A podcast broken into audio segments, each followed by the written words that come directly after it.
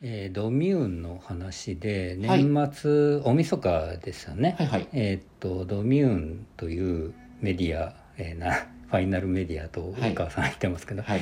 えーっと小山田圭吾氏と出来事の真相という番組があり、はいはいえーっとこれ YouTube でもあの今アーカイブが、ね。ええ見れ誰でも見れるんで、あのリンク貼っときますけど、はい。まあ、小山田さん問題について非常に、えー長時間にわたはい。って、11時間ぐらいでしたっけ？12時間。ね。うん、結構長かったですね。っていうことですね、はい。で実際小山田さんの問題の検証トーク部分っていうのが第1部の中のはい。第1章から、えーまあ、全体でいうと4章まであるんですが、え4章は音楽の話だったんで、主に問題今回の問題に関して触れてるのが1章から3章。うん。でそれあの僕もドムさんも、まあはい。えー見たということで、うん。ちょっとその話をしたいなと。はい。いうことです。で宇川さんが一応そのテキストに書いてますけどもそのじ、えー、山田さんが9月去年の9月に正式に謝罪はいを出しましたよと、はい。でそれでおこの騒動が収まるかと思いきや全然収まってないと、はい。で一旦別にそんなことやんなくていいかと思ったけどやっぱりこれはやるべきだっつうことで、うん。えー年末にあのこういう番組を作った、えーやったんだということを書いてて、僕らの僕僕の気持ちとしすごく一致してたなっていうのがまずありますと。まあ、経緯から、ね、その後の流れまで非常に丁寧にそうですね。取り上げてましたよはい。ね。、でまあいっぱいあるんですけど、はい。まずだから第一章で言うとまず毎日新聞の報道が非常にいい影響が大きかったとうん。いうことですよね。あの要するに、えー原点に当たってないと。はい、その雑誌全文読まずに、うん。えーっと例のとても悪意のある切り取りをしていたブログ個人ブログうん。を、まあ、ソースとして。であのーこういういじめをしていたというふうに毎日新聞が報道しちゃった。長年にわたっって障害者いじめをしていたっていうような書き方をして、はい。うんすごくそれが広がってしまっはい。たというのが問題としてあると。はい。でこれは僕もあの初めて知ったこともあるんですけど大山さんは別にその雑誌のあ出た後に何もしてなかったわけじゃなくて、はい。他の雑誌とかあとこの後のロッキンオンとかでもえあの訂正的なコメントを残していたとはい、いうことも出てきましたよね。うん、であそうだった。別に何もしてなかったわけじゃないんだっていうのうんを僕らも初めて知りました,、そこで知りました。はい。で当時悪趣味カルチャーみたいなものがうん確かに存在した。それも今回の問題に影響したっていうのも出てきました、ということですね。で第2章の方で、えー、と文春のインタビュアー、えーとはい。永原さんっていうのが出てきて中原さんですね。ええ。はい。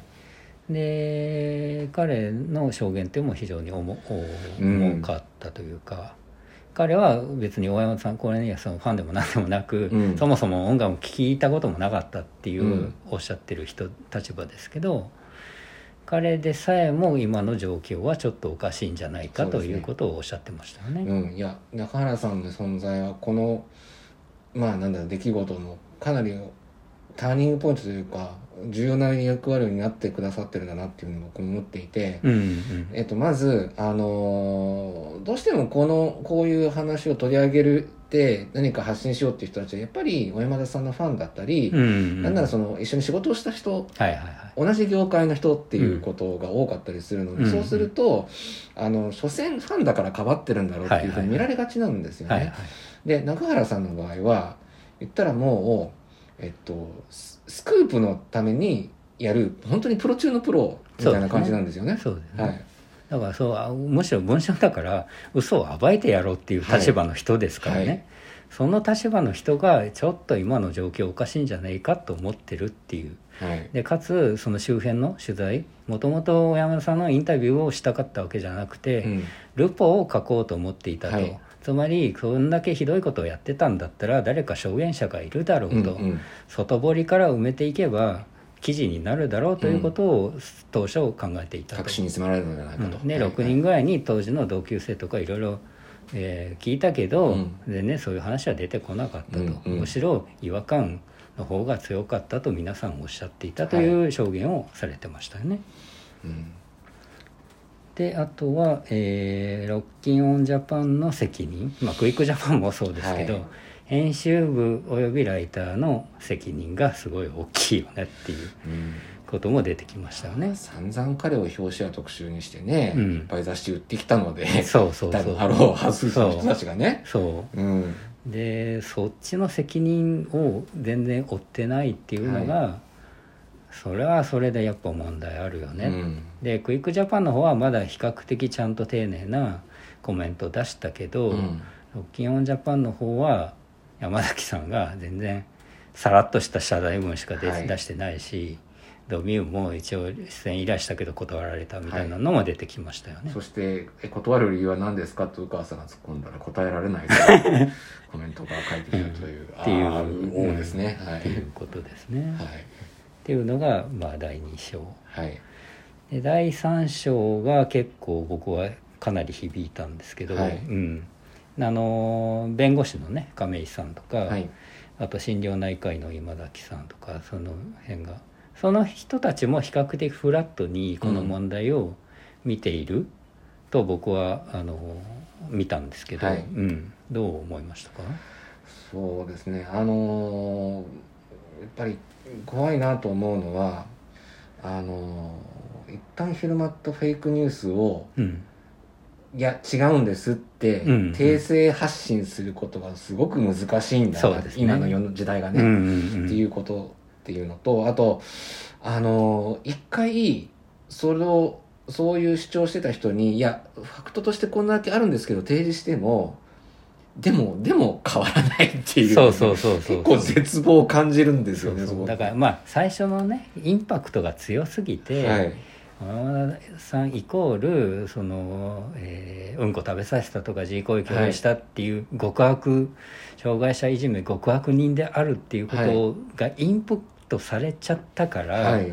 それを覆すいろんなものが出てきたとしてもなかなか信じにくいみたいなうん。心理状況がかね確証バイアスでしたっけ、はいはい。そういうのが働いてるとうんいうのは大きいんじゃないかという話も出てきましたよね。で構造としてはもう私たちのラジオトークでも取り上げたあの陰謀論を信じちゃう人とかうんうんうん、あのいまだにあのトランプ大統領を支持している方々で見かける言説にとても近くて、うん。まあ、要は構造的に同じっていうことなんですけど。そうですね。